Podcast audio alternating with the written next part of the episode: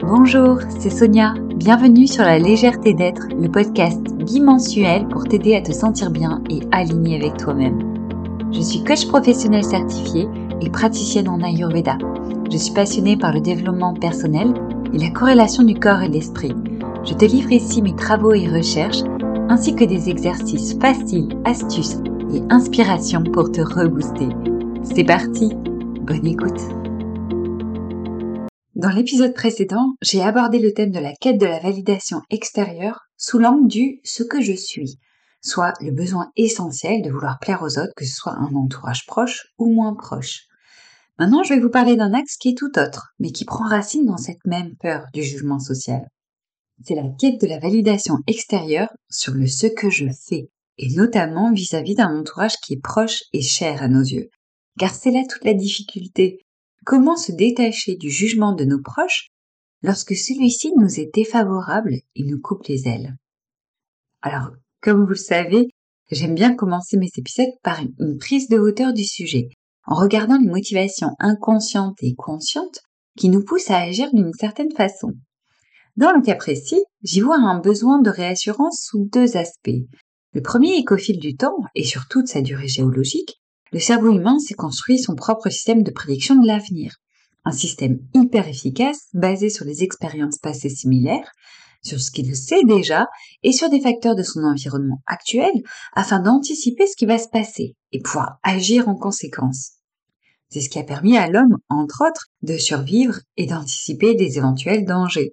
Alors, sur le papier, c'est super, car aujourd'hui, c'est notamment grâce à ça que vous n'angoissez pas toutes les deux minutes lorsque vous devez faire quelque chose. Comme le cerveau voit à peu près ce que ça va donner, ou qu'il a l'habitude de le faire, il reste zen. Cependant, le hic dans tout ça, c'est lorsque vous vous lancez dans quelque chose de totalement nouveau, surtout si c'est quelque chose d'impactant dans votre vie, comme une reconversion professionnelle, un changement de vie dans un autre pays, avec une autre langue, ou même la création d'une entreprise. Votre cerveau va allumer automatiquement tous les warnings, car tout ce qui est nouveau et qui pourrait remettre en cause votre stabilité ou votre sécurité, financière ou physique, eh ben, tout ça, ça le stresse. C'est du danger pour lui. C'est des risques.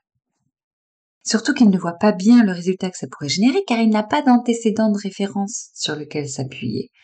Les enjeux sont donc importants. Or, rappelons-le, son but est de vous protéger des éventuelles menaces. Donc, venons-en aux faits. Pour apaiser votre cerveau de l'angoisse de la nouveauté, vous allez avoir besoin de réassurance. Et comme nous sommes des êtres fondamentalement sociaux, c'est tout naturellement que dans ce cas-là, nous nous tournons vers les autres. Ensuite, le deuxième aspect de ce besoin de réassurance tire son essence de notre éducation, car dès notre plus jeune âge, en tant qu'enfant bien élevé et respectueux des aînés, on nous a appris que lorsque nous voulions faire quelque chose, prendre une initiative particulière, pour que ce soit bien reçu, il fallait en demander l'autorisation. Que ce soit à nos parents, à la maîtresse, ou même encore une fois aujourd'hui à notre chef. En gros, à une personne à qui on avait attribué un rôle d'autorité. Si cette chose-là est approuvée, alors tout se passait bien, et roulait comme sur des roulettes. C'était facile, fluide et accessible. À l'inverse, si notre entourage ou nos parents n'étaient pas d'accord avec cette chose-là, on se heurtait à un mur. La validation des autres a donc été depuis toujours un synonyme de faisabilité et de durabilité.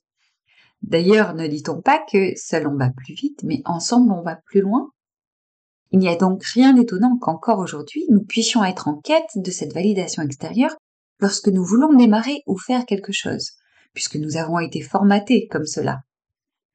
Ainsi, lorsque vous lancez dans un projet ambitieux et à fort enjeu notamment, bien souvent et tout naturellement, la quête de validation extérieure sur le ce que je fais commence. Pour cela, vous pourriez tenter de procéder par ce que j'appelle les trois paliers de sécurité. Votre premier palier est l'opinion personnelle que vous avez de votre projet. Bonne idée ou mauvaise idée, risqué ou pas risqué, une fois que vous avez les idées claires sur ce que vous voulez faire et que vous êtes forgé votre propre opinion, hop, vous vous mettez sur le deuxième palier et allez chercher la validation de votre entourage proche. Ainsi, vous testez votre projet auprès des gens en qui vous avez naturellement confiance ou des personnes qui sont importantes à vos yeux, dans l'attente de leur adhésion ou de leur retour constructif pour vous aider à peaufiner votre projet et vous lancer.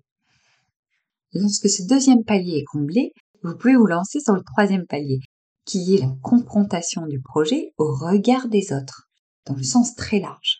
Dans cet ultime palier, vous vous exposez ainsi au jugement des personnes moins proches et d'inconnus. Mais vous vous lancez armé, car vous êtes sûr de votre projet, et en plus de ça, vous avez le soutien de vos proches. Si votre entourage proche vous soutient sur votre projet, allez-y, chancez leur en parler, et prenez note de leur encouragement, car mine de rien, ça va vous gonfler à bloc et agir comme un vrai stimulant. Ça vous permettra également de garder votre motivation le plus longtemps possible. Attention toutefois à ça, car il y a un biais. Même si votre entourage est le plus bienveillant qu'il soit, il est possible que justement à cause de ça, il vous projette tout naturellement ses peurs et ses croyances sur vous, et donc qu'il n'approuve jamais votre prise de risque. Par exemple, les parents qui ne veulent pas que le moindre mal arrive à leurs enfants et pourraient donc avoir des croyances et des peurs telles que tel travail, c'est dur, c'est insécure et incertain dans le temps, n'est pas quelque chose que je souhaite pour mon enfant. Il vaut mieux qu'il soit dans un emploi stable, bien payé et au chaud. Aujourd'hui, étant moi-même maman, je souhaiterais la même chose pour mes enfants, car on veut ce qu'il y a de mieux pour eux. On souhaite les savoir égoïstement en sécurité et à l'abri de tout, même si ce n'est pas leur métier rêvé. Ainsi, vous pouvez rester dans l'attente infinie de ce oui, c'est une très bonne idée ce que tu envisages de faire, c'est tout à fait réalisable pour toi, tu en as les capacités, vas-y, fonce. Le fait d'avoir délégué votre pouvoir de décision au regard et au jugement de quelqu'un d'autre que vous fait que vous ne passerez donc pas le deuxième palier. Alors la question est, allez-vous renoncer à votre projet? À la vision de votre vie rêvée? Pour ceux qui ne la connaissent pas, Bronnie Ware est une infirmière australienne et auteure du livre best-seller Les cinq regrets des personnes en fin de vie. Elle défend la simplicité et le courage de suivre le cœur. Elle raconte, entre autres, que parmi les patients en fin de vie qu'elle a côtoyés pendant toutes ces années de soignante en palliatif, le principal regret était J'aurais aimé avoir le courage de vivre une vie fidèle à moi-même, pas la vie que les autres attendaient de moi. Aujourd'hui, cette sagesse est encore à votre portée, car tant que vous êtes sur Terre, rien n'est terminé. Comme le dit l'adage, il n'est jamais trop tard. La mort étant éternelle et la vie si courte, Demandez-vous ceci. Dois-je m'abstenir de faire ce que je désire réellement de faire? Dois-je mener ma vie comme les autres le voudraient? Est-il important d'accumuler des choses? Alors justement, comment faire pour lever la barrière qui vous maintient au statu quo et oser exposer aux autres vos aspirations et votre projet? En gros, allez affronter le troisième palier même lorsque le deuxième est bloquant. Déjà, si le deuxième palier est bloquant, il faut avoir la lucidité d'esprit de comprendre pourquoi il est bloquant. Est-ce que les raisons sont valables et justifiées pour vous? Ou est-ce que ce sont seulement les peurs et les croyances de vos proches qui parlent? Y a-t-il quelque chose de vrai pour vous et de profitable? Si tel est le cas, le mieux que vous ayez à faire est de prendre note de la remarque et de chercher à améliorer et à peaufiner votre projet. Il faut avoir l'humilité d'accepter les remarques et critiques lorsqu'elles sont justifiées et constructives.